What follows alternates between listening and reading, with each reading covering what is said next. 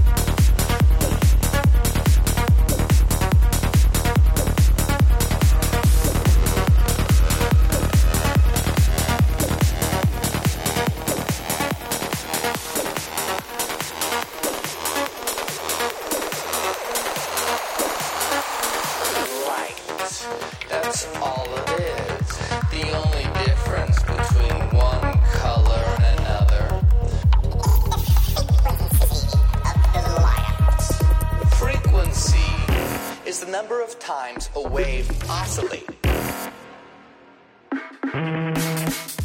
Frequency is nothing but information.